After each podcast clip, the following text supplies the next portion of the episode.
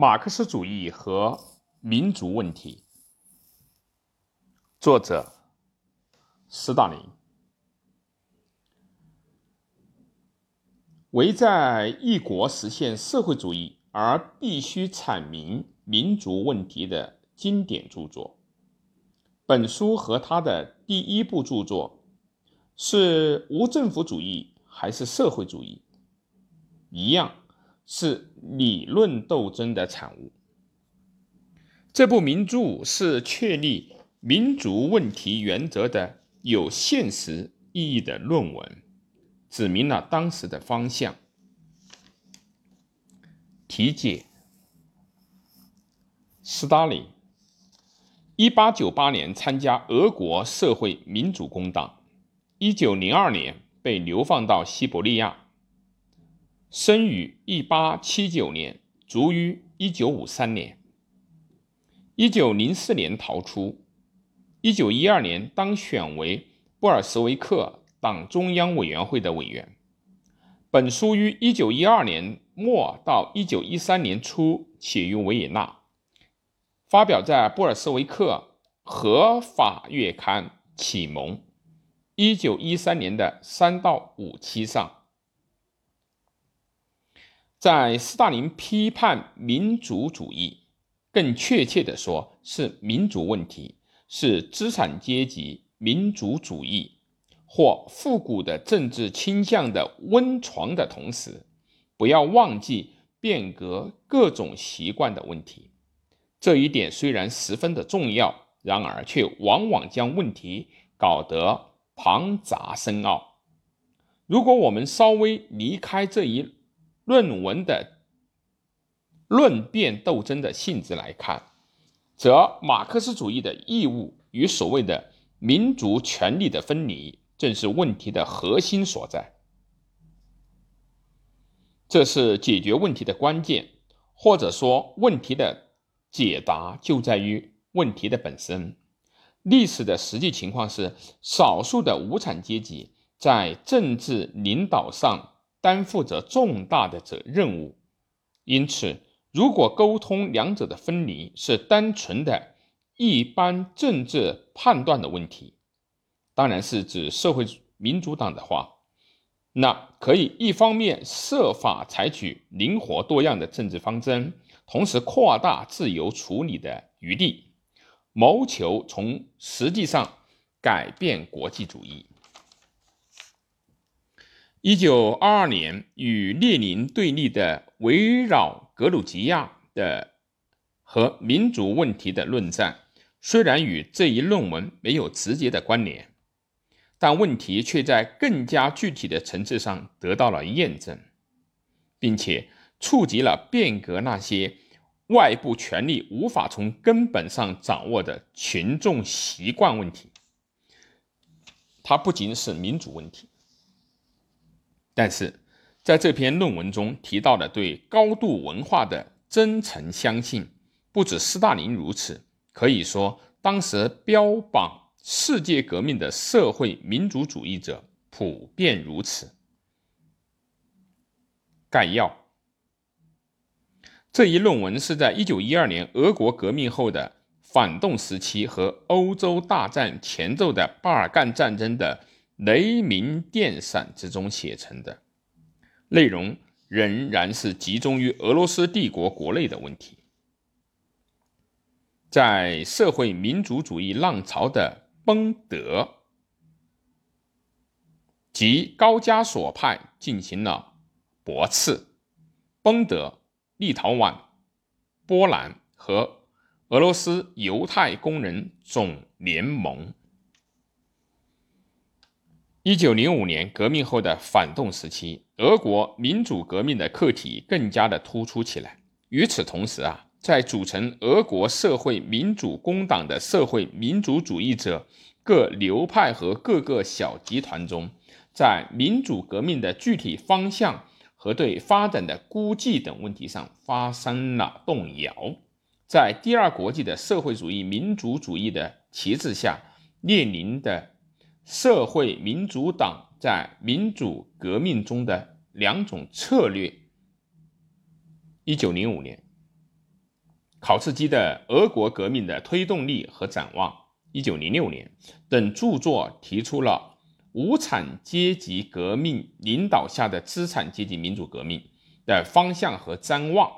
在当时，这仍然是有争议的课题。这一纲领并不一定为大家所了解。关于当时俄国革命是资产阶级民主革命的观念，在俄国的社会民主主义者和第二国际中并无意义，因为社会民主主义者负有资产阶级民主革命责任的观念并不十分的普遍。在沙皇制度下被压迫民族的民主主义的兴起，是国家杜马，也就是沙皇制度下的议会发展起来的同时，要求社会民主主义者在实际问题上做出政治决定的。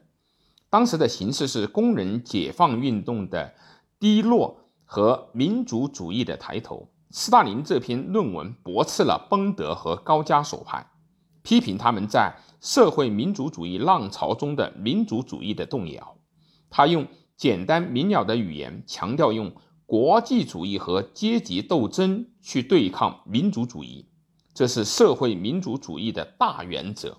但这一论文的特点并不仅仅局限于强调这个大的原则。首先应该指出的是，文章中有民族主义作为社会主义者的政治课题提了出来。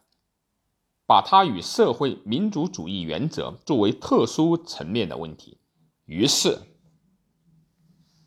对这一问题反而保持着最广泛的政治判断的领域。一、民主。斯大林从“民主是什么呢”这一个问题开始指出，民主是人们在历史上形成的一个共同。语言、共同地域、共同经济生活，以及表现于共同文化上的共同心理素质的稳定的共同体。斯大林根据这一定义啊，直接分析了犹太人的问题，指出只有一切特征都具备时，才算是一个民族。据此，对斯普林格尔、卡尔雷纳的民族问题和鲍威尔的民族问题和社会民主党做了批判。这两人是奥地利著名的社会民主主义理论家，并被认为是俄国的崩德和高加索派的理论本源。斯大林的批判集中在。他们在民族特点，或者叫民族性格和民族生活条件，即斯大林所规定的各种条件之间画了一条不可逾越的界限，把他们彼此隔离开来。斯大林的主要结论是：因而一般认为犹太人是一个统一的民族的说法不能成立，应该区别人种志范畴的部落和历史。范畴的民族，在民族的含义里所指的民族是历史上形成的这一点，指的就是民族有它自己的历史，有自己的始末。第二，民族运动。斯大林首先指出啊，民族不是普通的历史范畴，而是一定时代即资本主义上升时代的历史范畴。但是，有民族国家的西欧和多民族国家的东欧，比如俄国、奥地利和匈牙利的区别。封建制度还没有消灭，资本主义还不大发展，被排挤到次要地位的民族，在经济上还没有形成一个统一整体，这是东欧的历史条件。不过，斯大林指出啊。民族运动的主角仍然是资产阶级，但绝不能够因此说无产阶级不应当反对民族压迫的政策。即使在资本主义的范围内，也可以做到把民族斗争减到最小限度，从根本上消除它，尽量使它无害于无产阶级。在这里要求社会民主党坚持为民族自决权而战斗的立场，但是斯大林反复的强调，社会民主党维护无产阶级利益的义务。与由各个阶级构成的民族权利，说到底，两者是不同的东西。社会民主党不应仅仅维护由民族自己决定自己命运的权利，同时要进行鼓动，反对该民族的一切有害的风俗和机关，使该民族的劳动阶层能够摆脱这些有害的东西。第三问题的提法，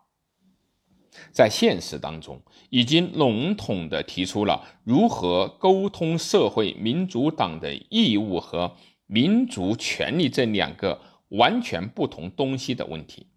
但斯大林的回答是简单明了的：所有这些问题都要根据该民族所处的具体历史条件来解决。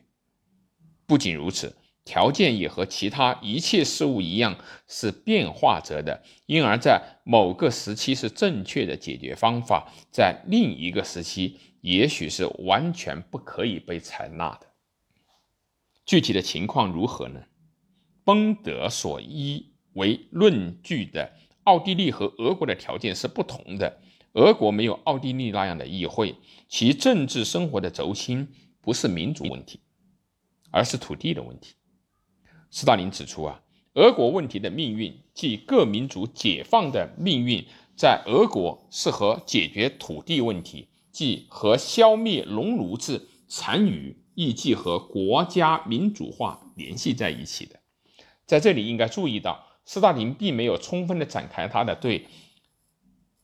形式的判断的根据，与其说他提出了理论上的明确判断标准。还不如说，他所论述的是应该根据具体历史的各种条件来做政治判断的重要性本身。第四，民族文化自治。奥地利社会民主党的布隆纲领中所提到的民族文化自治受到了斯大林的批判，他认为。这在逻辑上其实就是用资产阶级的民族原则来代替社会主义的阶级斗争的原则。但是，我如果我们把话题返回到开头，为什么斯大林提出应该把它和民主问题联系在一起呢？然而，斯大林在这里并没有论及这一问题，在原则上把阶级斗争和民族原则清楚地加以区分，在不同的基础上构成了社会民主党。民主问题的实际政治判断领域的扩大，这一构成的特点和以后为斯大林定型了的列宁主义是一致的。第五，崩德，他的民族主义，他的分离主义。斯大林指责说，进入到二十世纪，在群众性的工人运动兴起的条件下，崩德。仍然继续主张犹太人是无产阶级的唯一代表。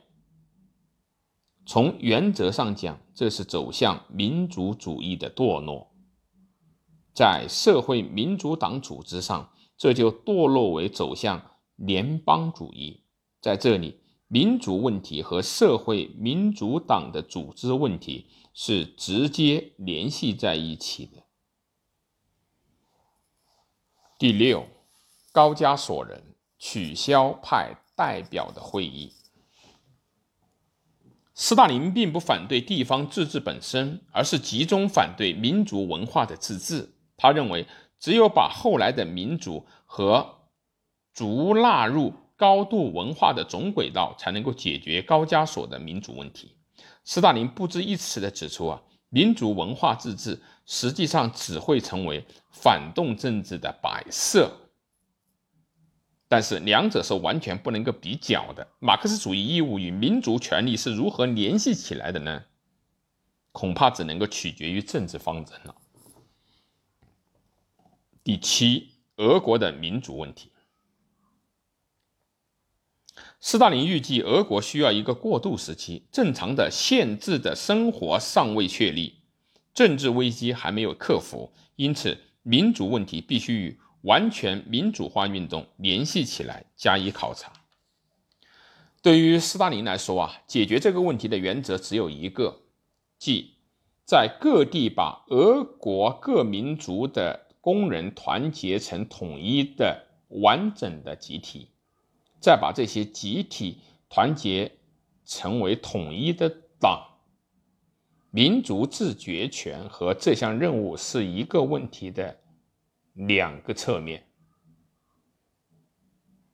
斯大林指出，完全可能造成一种内外形势结合在一起的局面。那时的俄国的各个民族都认为必须提出和解决本身独立的问题，因而自决权是。解决民族问题的一个必要条件，但是这种意义的自决权，就当前具体的政治方针而言，只不过是一种幻影。斯大林接着指出，其次，对那些由于某种原因而宁愿留在整体范围内的民族怎么办呢？区域自治不是民族文化自治啊。和本民族母语、学校教育等方面实行民族平等，实现国家的完全民主化，这就是斯大林在这篇论文中所得出的结论。